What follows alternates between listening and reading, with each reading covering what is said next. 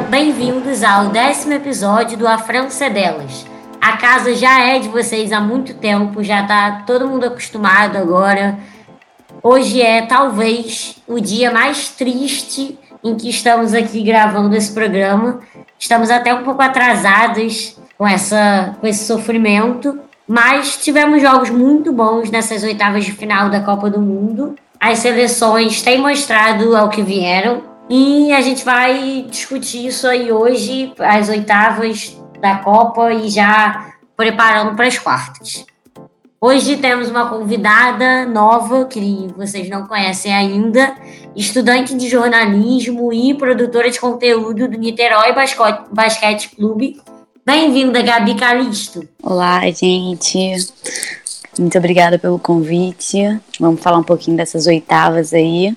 Com certeza o programa mais triste, mas tem muita coisa para falar, muita mulher jogando bola e a gente acompanhando. Isso aí. E também aqui de volta, a gente já tava com saudade. Laila. E aí, pessoal, tudo bom? Eu que tava com saudade de vir aqui gravar, falar um pouquinho, né, resenhar sobre essa modalidade maravilhosa que é o futebol feminino.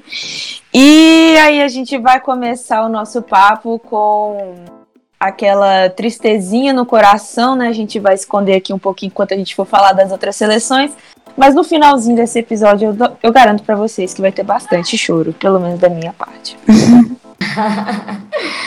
e me digam, o que, que vocês viram de oitavas? Eu confesso que o melhor jogo para mim foi Holanda e Japão. Eu gostei de, é porque eu acho que eu tive um certo apego a essas duas seleções e eu não consegui escolher para quem eu torcia, sabe? Foi bem complicado. Vocês viram esse jogo? Eu acompanhei um pouquinho, mas assim, das oitavas, oitavas mesmo, para minha surpresa, foi Estados Unidos e Espanha. Porque eu acho que todo mundo esperava Estados Unidos muito superior à Espanha. E não foi isso que aconteceu. Na verdade, foi um jogo bem equilibrado e os Estados Unidos passou com dois pênaltis, né? Então, tiveram todo aquele, aquele sucesso na fase de grupos e vieram aí já deixando um pouquinho a desejar nas oitavas. Parece que as outras seleções, principalmente as europeias, né, como a gente pode ver com a classificação para as quartas, com sete seleções europeias e os Estados Unidos, que essas seleções europeias estão começando a se igualar mais aos Estados Unidos, que sempre foram o maior destaque, certamente, do futebol feminino. Então, eu já vou voltar nesse jogo da Holanda e do Japão, eu fiquei muito chateada com a eliminação do Japão e a gente teve essas, aquela cena maravilhosa é, da, de uma jogadora holandesa, se eu não me engano, é aquela moça do cabelo maravilhoso, que eu sempre esqueço o nome dela porque todo mundo começa ah, com Van Deus, aquilo. eu confundo o nome de todas, mas enfim, foi uma cena muito ícone do futebol feminino que demonstrem um bocado de sororidade, porque todas as jogadoras que estão ali entendem o peso da camisa e da responsabilidade que elas trazem quando elas colocam uma chuteira no pé e pisam naquele gramado. É, mas realmente, para mim, o destaque das oitavas, vou concordar com a Gabi aqui, foi Espanha e Estados Unidos. É, Estados Unidos está vindo de uma série de vitórias muito assim acentuada e eu acho que todo mundo esperava um pouquinho mais, né? Mas igual eu estava comentando no Twitter, é, com o passar da, das etapas, os Estados Unidos, que é a, a potência, né? Pô, tricampeão, vai começar a enfrentar aí as seleções mais pauleiras, assim, né? Vão, vai começar a enfrentar as seleções que estão mais preparadas. Porque quando a gente compara a Copa de 2015 com a Copa desse ano, a evolução nesses, quatro, nesses últimos quatro anos foi imensa, tanto taticamente quanto até mesmo em relação a público e tudo mais. E a gente tem uma concentração dessa evolução, principalmente na Europa, né? Então, com certeza, a gente vai ver aí. Não, com certeza, não é à toa que tem as sete seleções europeias aí classificadas. E também os Estados Unidos vai começar a enfrentar o futebol de verdade. Vai parar de ser, assim, na minha opinião, uma hegemonia, sabe? Vai parar de ter aquela hierarquização muito cheia de abismos. Que é os Estados Unidos lá na frente e as seleções é, de antes, assim, mais, um pouco mais atrás, ou então, sabe, com aquela disparidade. A gente vai começar a estudar muito. A gente torce para isso, né? Porque quanto mais seleções se igualando à potência Estados Unidos, para quem tá assistindo é maravilhoso. Porque futebol de melhor qualidade, mais gente jogando, mais jogo pra gente ver. Então, assim, como estava dizendo em questão até do público, eu estava vendo uma matéria hoje, teve um jogo em 2015 da seleção brasileira na Copa do Mundo que foi transmitido só pelo Sport TV e teve 0.02 de audiência, 0.082, desculpa, de audiência. E assim, é, Brasil e França bateu 3.9 na Globo. Cara, é bizarra a diferença. Isso só tem quatro anos, mas porque foi muito mais Pouco divulgado. tempo, Pois é. Exatamente, mas foi muito mais divulgado, as pessoas abraçaram muito mais. Então, tomara que isso cresça muito, muito. Com certeza. E assim, é óbvio, está, é, ter sempre outras potências batendo de frente com os Estados Unidos é sempre melhor que são mais campeonatos bons no mundo pra gente assistir, né? E é óbvio que a Copa do Mundo aumenta muito de nível e é isso que a gente espera que aconteça daqui pra frente. Não só a Copa do Mundo, mas todos os outros campeonatos que tiverem é, o futebol da mulherada, né?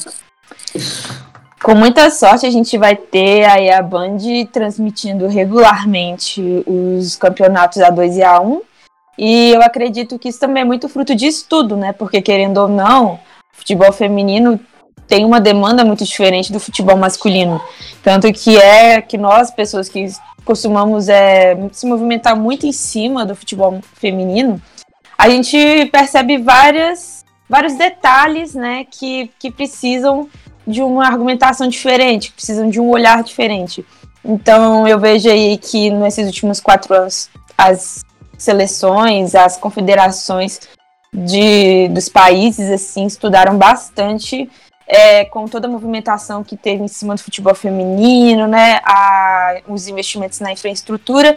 Então eu acho que essa é a palavra-chave aí para que a gente está vendo na qualidade e no crescimento do rendimento das seleções. É estudo mesmo. Eles estudaram, adaptaram, trabalharam e a gente está vendo o resultado aí, a diminuição da hegemonia estadunidense, essa ascensão do futebol maravilhoso. Até porque eu acho muita burrice não investir em futebol feminino, porque, pô, mano, seriam duas Copas do Mundo, cara. Quem que não quer, sabe, sair mais cedo do Porra. serviço, tomar mais cerveja durante mais tempo, entendeu? Comemorar mais gol. Pô, velho, é muita burrice, entendeu? Quem não quer, né? Podendo ter a próxima Copa do Mundo no Brasil ainda, gente. Vai parar tudo de Nossa, novo. Vamos ver imagina. Pois futebol. é, cara. Imagina, a Copa do Mundo masculina, a Copa do Mundo feminina, depois Olimpíadas. Quem que não quer isso? Por que, que as pessoas fogem disso? Me explica, não sei. É burrice, na minha opinião. E só ela importa. Mas e fala sobre Holanda e Japão, que você falou que ia voltar. Tô aqui esperando o seu comentário, que eu também fiquei chateada Japão. É o que eu disse, né? Eu não queria que nenhum dos dois saísse, então chateada. Eu fiquei surpresa com a eliminação do Japão, porque, pô, é o top 10, né? Tá lá no top 10, uma seleção que já ganhou. E, tipo assim, é, eu fiquei chateada porque é uma seleção que, além de, de ter uma, uma boa reputação no ranking da FIFA, na história da Copa do Mundo, é uma seleção que tem lutado muito dentro do Japão mesmo, sabe? Tem liderado alguns movimentos de ativismo ali no, na, na Ásia, né? Porque, querendo ou não, é um lugar muito machista ainda. Então, assim, sele é, a seleção Japão apoia muito, por exemplo, causas lá na China, tipo assim, uma coisa completamente diferente, lugares muito longe, mas que eles entendem como que é, o futebol feminino no, na, no Oriente ainda é um tabu tão grande, talvez até maior do que é aqui no Ocidente, entendeu? Então foi uma coisa que estava apertando bastante no meu coração, assim.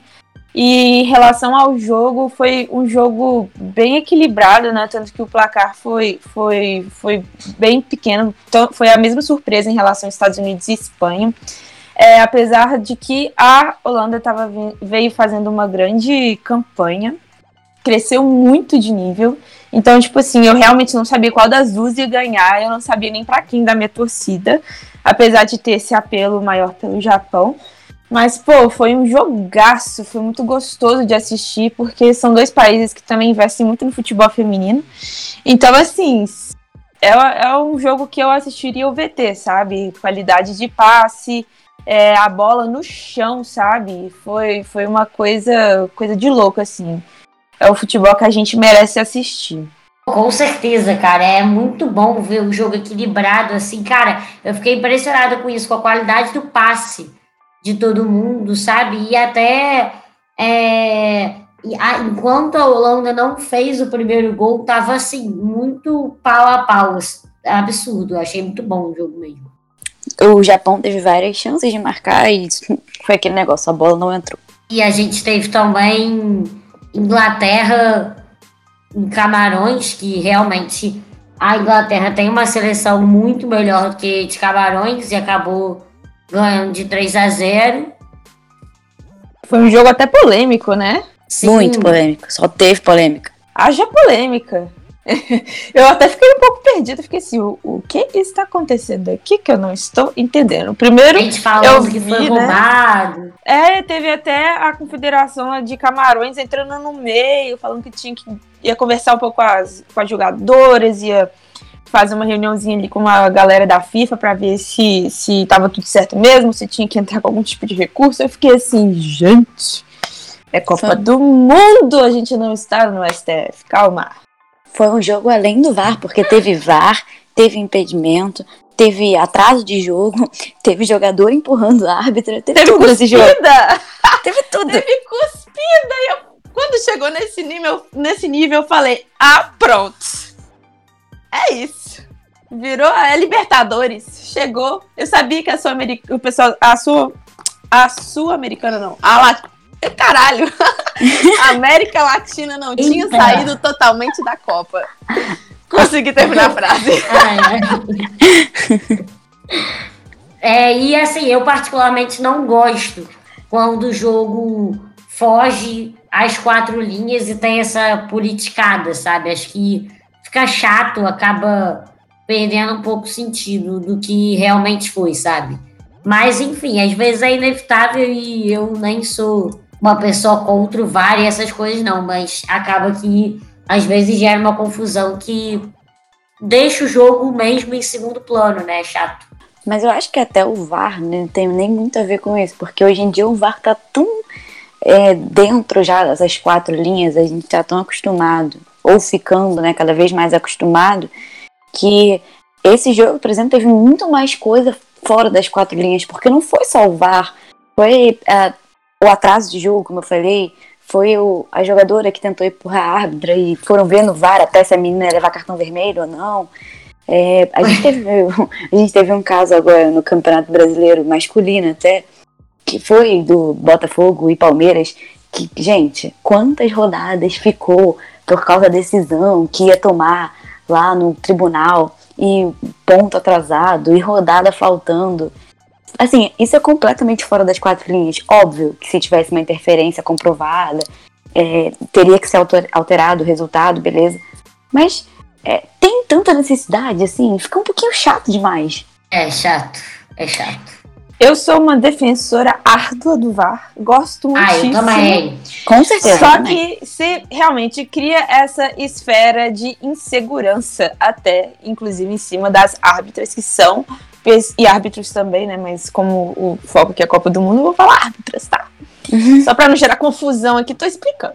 As árbitras, né, que são mulheres, assim, muito bem preparadas para isso, acaba gerando uma certa, até mesmo, insegurança e indecisão em lances. Isso até refletiu, por exemplo, em relação lá no jogo do Brasil é, contra a Austrália, que não marcou o pênalti pra gente. Pô, era um pênalti claro, só que é, teve toda essa questão de pessoas pedindo VAR, falando não foi pênalti sim, e aí gerou aquela coisa na árbitra, tipo assim, pô, vou ficar dando, chamando o VAR o tempo inteiro, entendeu?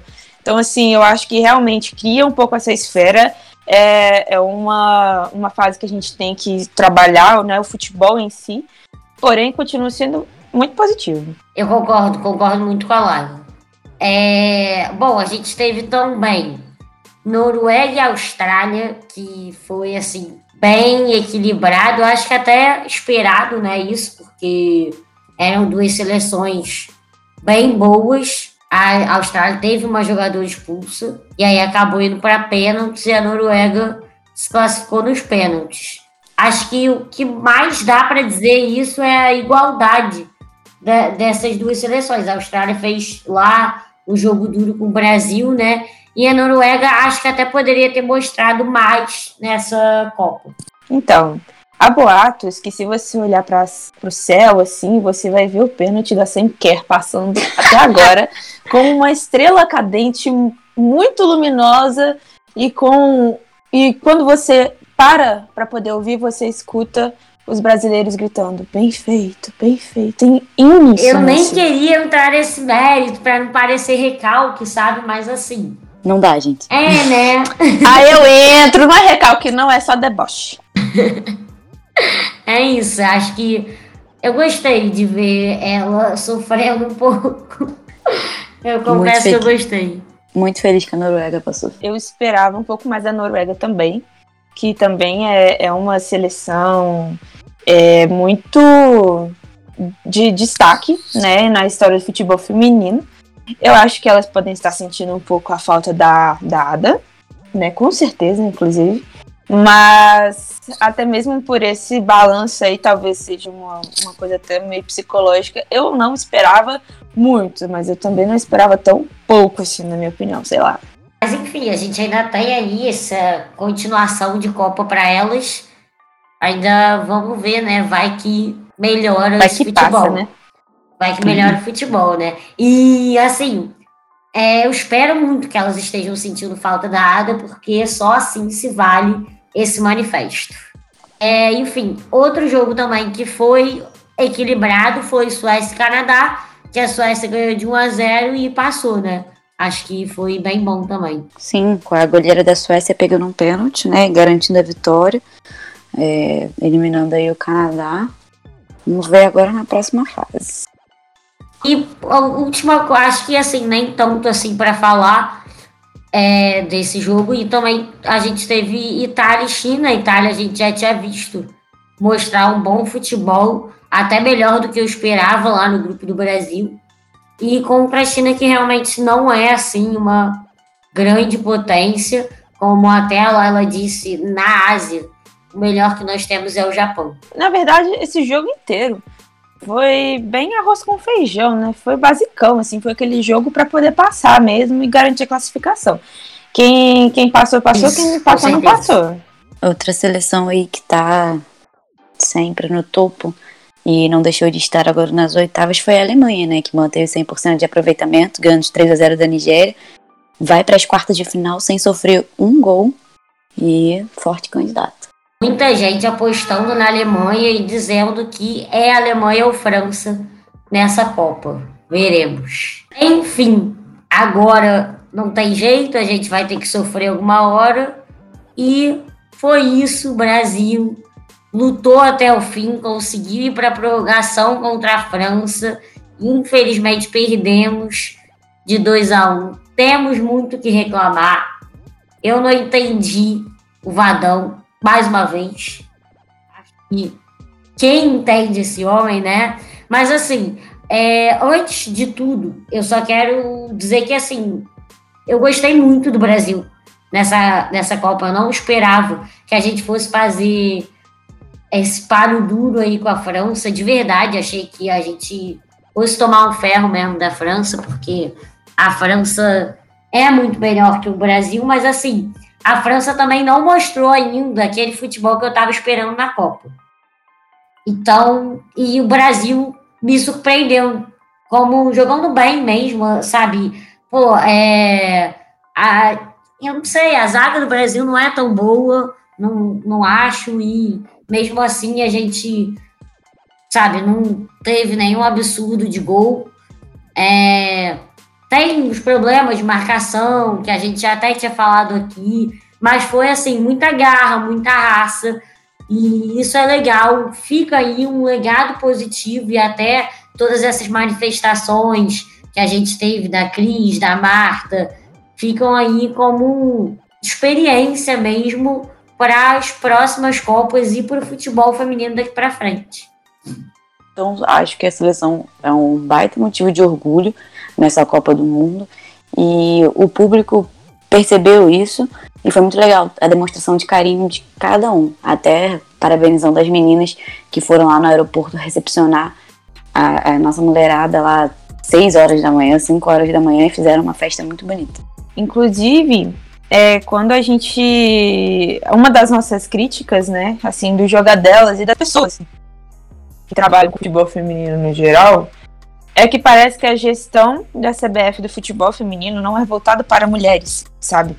É uma coisa bem superficial e como não é uma modalidade que recebe muito investimento, se quer atenção, ou então um trabalho decente mesmo, daqueles aprofundados, como a gente consegue perceber em outras seleções, ah, isso reflete em todas as categorias da comissão técnica, desde técnico, né, treinador, até o posto mais alto, que seria do Marco Aurélio Cunha, que é uma pessoa, inclusive, muito omissa, que parece que ignora muito as críticas. Uh, quando questionado sobre o Vadão, sobre a permanência do Vadão e tudo mais, as respostas são sempre muito rasas. E pelo, inclusive pelas últimas entrevistas, parece que não há muita, muita intenção de substituir o técnico, né? Então, tanto que Vadão estava falando já sobre é, possíveis planejamentos para as Olimpíadas, né? Para campeonato, para futuros campeonatos. Então, assim, isso é uma coisa que me deixa muito triste, me deixa muito brava, assim. É, é essa falta de, de zelo e de profundidade em relação às diferenças que existem no preparo entre homens e mulheres. Até mesmo porque um exemplo da nosso, do nosso profundo despreparo e descaso com a seleção feminina é o sub-20 estar sem treinador até hoje. E se a gente não trabalhar as nossas categorias de base, né, as categorias é, sub a profissional, nós não vamos ter um, um rendimento melhor, não, nós não vamos ter uma rotatividade de jogadoras para poder ir chegando jogadoras novas e compondo o elenco, melhorando a velocidade, igual a Ludmilla. Ludmilla é uma jogadora muito rápida. E ela não conseguiu se encaixar direito no elenco, porque ele já porque nós já tínhamos é, uma pré-definição com Marta Formiga e Cristiane, e o Vadão não saiu disso. Sabe? Porque nós temos muita dependência em cima dessas jogadoras. Então, nós não temos uma comissão que cuida das categorias de base para poder ter mais nomes no mercado, além de continuar muito arcaica em relação a, ao profissional que é assim desde sempre, né? Muito descaso, falta de zelo e despreparo total da comissão inteira. Como a gente já falou aqui várias vezes, é um total descaso de verdade, o Vadão mesmo é, teve um bom momento como técnico no Mojimirim, sabe? Nunca foi um destaque realmente como técnico no Brasil. E ele foi treinar a seleção, caiu, depois voltou logo depois. Isso já mostra um total descaso.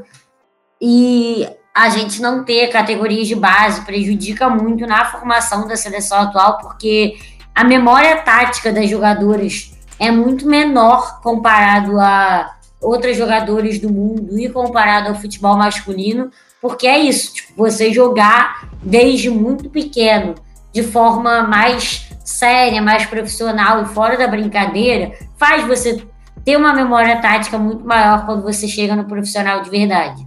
E isso não acontece de forma continuada no Brasil e aí prejudica muito é total descaso, mas assim, eu tenho muita certeza de que isso vai melhorar daqui para frente. A gente está vendo que o nosso campeonato está melhorando, temos times muito bons e com mais estrutura, que estão começando a levar a sério o futebol feminino. A gente está vendo o resultado disso, tem muita jogadora boa jogando aqui no Brasil. Foi na base até da pressão, né? Porque a Comebol... Totalmente na base da pressão. Mas assim, às vezes tem que pegar no tranco. Exatamente. A Comebol instituiu que os times que jogassem a Libertadores teriam que ter futebol feminino e a CBF também instituiu que os times que jogassem o Brasileirão Série A também teriam que ter times do futebol feminino. E até falando um pouco sobre essa nova aquisição de futebol feminino em alguns clubes, essa semana a gente teve uma notícia assim, antes tarde do que nunca, que o Real Madrid vai ter um time de futebol feminino. Na verdade, o Real Madrid comprou, né, o CD Tacom e a partir do ano que vem vai ter um time de futebol feminino. E vamos ver, né? Finalmente. Assim, finalmente o Real Madrid, uma potência do futebol masculino, vai ter agora o futebol feminino e vem com muita grana para investir. De olho já até na Marta. Opa! Aí não. Aí não, não é. Pera lá. Também não quero, também não quero. Segura a onda aí, né? Assim, é incrível como que sempre que a gente vai é, falar do Brasil, até agora principalmente, a gente fala muito mais dos problemas estruturais e da forma como a gente lida com o futebol feminino do que do jogo em si. Porque é isso, o jogo ali em campo é 100% resultado de tudo que a gente tá vendo, sabe? Como eu já até disse aqui no podcast outras vezes, é, a gente tem visto que seleções que investem são as seleções que crescem. Esse, o momento é esse. O futebol não está puramente a surpresa do futebol. O futebol está beneficiando quem investe. Nós somos muito dependentes das nossas raízes, né? Nós somos o reflexo da nossa sociedade, tanto que não é à toa que times grandes são os times que tem a maior, é, tem um melhor desempenho e também tem maior capital. Então, assim, não é à toa que os times europeus, os, o futebol europeu é aquela coisa mais é, gostosa e prazerosa de se assistir, porque é onde tem mais investimento. Então, a gente percebe, é, só, é um paralelo muito simples de se fazer, e a gente percebe como que essa disparidade, ela vem muito da, da condição é, vem muito um reflexo da própria das raízes, né, de onde o futebol está saindo. E é, o futebol brasileiro, tipo assim, feminino, é uma coisa que a gente tem que ter muito tato e delicadeza para poder falar, porque quando a gente fala de papo tático, a gente está conversando ali sobre os erros dentro de campo das jogadoras, a gente é completamente válido, por exemplo, quando a gente sempre falou aqui da questão do Vadão ter mudado o 4-2-4 para um, um 4-3-3 depois, ou então 4-4-2, por exemplo, para poder modificar o meio de campo e adaptar em relação às seleções que estavam chegando. E aí a gente conversava muito sobre, sobre jogadoras, sobre como a Andressinha seria uma boa substituta para Formiga, sobre é, a entrada da Bia para poder dar mais força no, no num contra um Entendeu? Então, assim, é, são coisas que a gente tem que conversar que faz parte do futebol. Mas como o futebol feminino brasileiro tem um mercado muito limitado e uma história que está triste é, e complicada, que reflete muito no nosso elenco hoje, não tem como é, dissociar essas coisas, porque está tudo muito conectado. Um, o maior exemplo para mim, vou, vou citar ela de novo, é a Lud, que lá no Atlético de Madrid a menina voa Inclusive, até é, tava batendo papo com o Rafa Alves, eu acho que foi em, em um outro podcast, assim, onde ele fala, ele é do Planeta Futebol é, Feminino, ele fala que a Lud, na opinião dele, e ele é um cara que acompanha o futebol feminino tem, tipo, seis anos, é uma das melhores jogadoras brasileiras em atuação agora. E ela simplesmente não encaixou no elenco, sabe? E lá no Atlético de Madrid é completamente diferente, já tem uma base bem estruturada. Então eu acredito que se a gente tivesse uma história é, melhor daqui para frente, isso vai reagir e reforçar e refletir muito mais o nosso elenco e vai diminuir a disparidade tática do Brasil contra os países. Com certeza, cara, falou tudo, eu concordo muito mais uma vez. E vou até aproveitar para parafrasear a Ada aqui, que dizendo que assim, dinheiro não é tudo, sabe? Lá na Noruega eles igualaram o salário das atletas mulheres com os homens, e mesmo assim ela não joga na seleção exatamente por isso, porque dinheiro não é tudo. A forma de tratar é muito importante, a seriedade com, com que isso é tratado é muito importante. Os campos que você escolhe para cada time jogar é também muito importante. Então é isso. É, dinheiro não é tudo, tem que ser feito com inteligência, planejamento, isso é muito importante.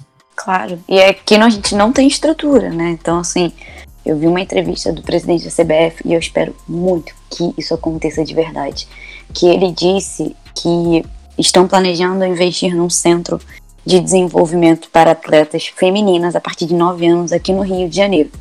E assim, eu espero muito que isso aconteça e esse centro vai até falar sobre, vai até desenvolver outros esportes também, mas eu achei muito legal porque aqui no Rio, eu, por exemplo, não conheço nenhuma escolinha de futebol feminino é, que tenha com regularidade todo ano e que seja fácil de chegar, fácil de você ter um acesso. E com esse centro de desenvolvimento de uma forma pública, a partir de 9 anos de idade, quantas meninas vão poder jogar bola como elas querem e às vezes não têm oportunidade? Eu acho que foi o Klopp, se não me engano, ou foi o Klopp, ou foi o Guardiola, mas acho que foi o Klopp, não tenho certeza, que falou que antes de tudo, futebol é sobre relações, né? É... São pessoas que estão ali, nós estamos lidando com pessoas o tempo inteiro e nós não podemos desumanizar isso, nós não podemos esquecer dessa responsabilidade que é o contato do ser humano com outro ser humano. Então, quando a gente, né, quando essas grandes instituições, né, quando as confederações diminuem, é, o, o papel humano mesmo das mulheres no futebol está atrapalhando o, um, um conflito, sabe? Está tá organizando um conflito social praticamente. Então eu acho que é uma coisa que a gente tem que pensar muito, trazer aí desses técnicos mais modernos, que são excelentes técnicos. Pô, o Klopp fala isso, ele ganhou a Champions, cara. Então você vai ignorar a, a opinião de um cara desse? Não vai, né, mano? Então, o Klopp é, é falou, é quem sou eu, quem é você para discordar? Não tem essa. Klopp falou, tá falado. Inclusive, ele e o Pep são grandes entusiastas do futebol feminino. Defendem com unhas e dentes, tá? Ó. Que homens, né? Que homens. Que homens. Enfim, mais alguma coisa temos para falar desse Brasil? Cara, assim, eu acho que só destacando por último, assim, que foi um baita jogo. Teve muita bola no chão. Eu acho que as meninas lutaram muito mesmo. Foi gostoso de ter assistido. É, ninguém esperava que o Brasil fosse encarar a França, fosse peitar a França assim. E a gente fez, cara, elas pensarem é, que elas poderiam ser eliminadas. Isso é muita coisa, entende? Elas ficaram com medo ali, elas começaram a ralar muito para poder conseguir passar do Brasil. Se aquela bola da Debinha tivesse entrado, meu Deus. Nossa, eu não sonho consigo. com essa bola, você não tá entendendo. Eu não consigo eu imaginar sonho, né? como que a gente ia ficar aqui agora, cara. Tá, a gente ia pegar os Estados Unidos. ok, ia acontecer. Só que Caraca, imagina eliminar uma França. E foi por um tris, cara. Foi por um gol. Um gol. Le Sommer também não tava no dia dela, sinceramente, errou muito. Não sei, Brasil. Ela ficou com medo do Brasil. Ela foi completamente neutralizada, né, cara? A gente nem viu ela jogando direito, assim. Quatro em cima dela, assim, direto. E é foda-se, foi isso. E Mas assim, assim, também a maldição, né, da França contra o Brasil. É feio já isso. A gente tem que acabar com esse negócio mas a gente quase acabou. Estamos chegando perto. E foi muito bom de ver também porque o Brasil foi para essa Copa do Mundo sem criar muita expectativa para ninguém, porque vinha perdendo nove amistosos antes da Copa do Mundo. Então, assim, todo mundo chegou perto da Copa do Lavadão. A gente vai apoiar, claro, por causa das meninas, mas a gente sabe que o Vadão não tem padrão de jogo, a gente sabe que o Vadão é, não sabe é, adaptar o time com as peças que ele tem, ele só tem um estilo para jogar. E mesmo assim, a, a seleção brasileira acho que deu um show, nos encheu de orgulho e quase eliminou a anfitriã. E aí agora vamos lá, né, para as quartas de final, que já começam nessa quinta-feira, eu nem sei. Quinta-feira, provavelmente hoje, o dia que você está ouvindo esse episódio, que é o dia que saiu esse episódio. Já, assim, eu nem sei falar direito sobre essas quartas de final, porque, assim, é só jogaço, de verdade. Não dá para perder um. Temos Noruega, Inglaterra, França, Estados Unidos, Itália, Holanda e Alemanha e Suécia. Assim, só jogaço. A gente podia fazer uns palpites aqui e apostar uma cerveja. Vamos fazer essa conexão oh, desses estados aí. aí Aí em dezembro é, a gente se paga a cerveja quando você vier aqui pro Rio, pode ser? Fechou! Eu já tô Ó, botando meus muita fé nesse palpites- negócio, hein? Não, tá, tá programadíssimo, eu estou confirmada. Eu vou bom. ressaltar aqui os meus palpites e eu vou cobrar essa beijinha depois porque eu acho que eu acerto, hein? Eu vi, gente, pela qualidade de futebol apresentada. Eu acho que entre é, Noruega e Inglaterra, as Lionesses vão passar, porque eu acho que a Noruega ainda tá sentindo muito é, é a falta da principal jogadora e eu acho que a Inglaterra tem um preparo muito melhor, já faz um tempo elas vieram para título mesmo. Entre França e Estados Unidos é a minha maior dúvida. Eu vou estar torcendo para a França, sim, a- o time que eliminou o Brasil, porque eu adoro a Renard e eu quero muito ver essa mulher ganhando uma Copa do Mundo e calar a boca dos racistas. E entre Itália e Holanda, cara, também é um pouco difícil, mas eu aposto mais na Holanda porque tem muito mais bola no chão. A Itália fez muito o que eu falei antes, o arroz com feijão para poder conseguir classificações. Eu acho que a Holanda deu muito mais show. Então, Alemanha e Suécia também é uma dúvida minha, mas pô, a Alemanha com 100% de aproveitamento, Suécia com aquele timaço que quando você menos espera vai lá e, e ganha dos Estados Unidos na Shibboleth's Cup. Então, não sei o que esperar, eu apostaria na Suécia porque é uma caixinha de Olha. surpresas. Meu Deus, a menina tá postando na Suécia. A Alemanha não, hein? não tomou Temos. gol ainda. Pois é. E Gab- Gabi, fala aí quais são os seus palpites. Cara, eu concordo praticamente com todos da Laila, mas assim. Pois é, tá difícil até de apostar. Exatamente. Só que eu acho que assim, entre Itália e Holanda, eu acho que a Itália pode dar uma surpreendida e a Alemanha, pra mim, passa da Suécia. Agora, Estados Unidos e França, assim, eu tô dividida de verdade. E eu também tô muito triste porque. Eu tô triste e feliz. Porque é na mesma hora que eu vou estar no Maracanã pra ver a Copa América. Então, eu não vou conseguir ver o jogo. Só que depois esse com certeza vai rolar VT. Jogo gravado, não interessa, porque esse eu tenho que assistir. Mas pelo menos eu vou estar na Copa América vendo Messi. Certíssimo. Eu vou estar lá também vendo Messi e vou perder esse jogo. Mas VT é fato que vai rolar. É, porque assim, Copa América no Brasil não é toda hora, né? E tô esperando, inclusive, uma Copa Feminina aqui no Por Brasil. favor. Pra gente Dois- ficar assim, igual o pinto no lixo. 2023, se Deus quiser. Se Deus quiser. Bom, eu vou no clubismo. Eu não, eu não vou falar o que, que eu acho, não. Vou falar o que eu quero mesmo. Inglaterra, França, óbvio, porque não gosto dos Estados Unidos. Obrigada, não quero. Itália, com certeza, e Suécia. É isso. eu- essa é a minha torcida. Não importa quem vai passar, eu vou estar torcendo por elas. Show de bola. Mas enfim, assim, vão ser jogaços. Eu, tô, eu adorei, inclusive, a distribuição do chaveamento. Os confrontos ficaram muito bons. E eu sou pela Vamos saco da Inglaterra. jogos.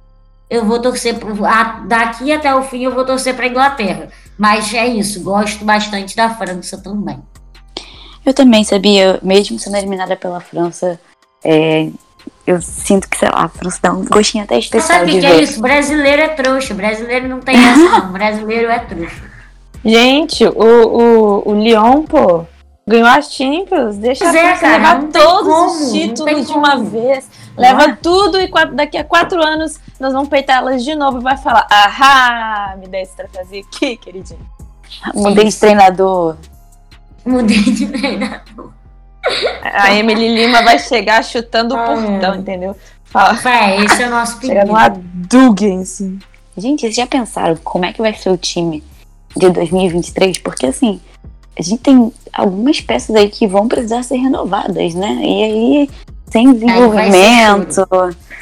Só espero que tá achando que Zanotti em 2023 vai ser o maior fenômeno do futebol mundial. Amém. Nossa, imagina Zanotti, Andressinha e Marta, que eu acho que ela ainda vai. Andressinha não. Marta vai. Andressa vai. Alves e Marta. Vamos lá, Fé. Olha, Andressa arrepiei. Alves, maravilhosa. Pô, vai ser incrível. Gente, eu arrepiei aqui de verdade só de pensar, ô louco. É, é, vamos então para o nosso último quadro desse programa, se é que esse programa ainda é dividido em quadros. A dica do olheiro.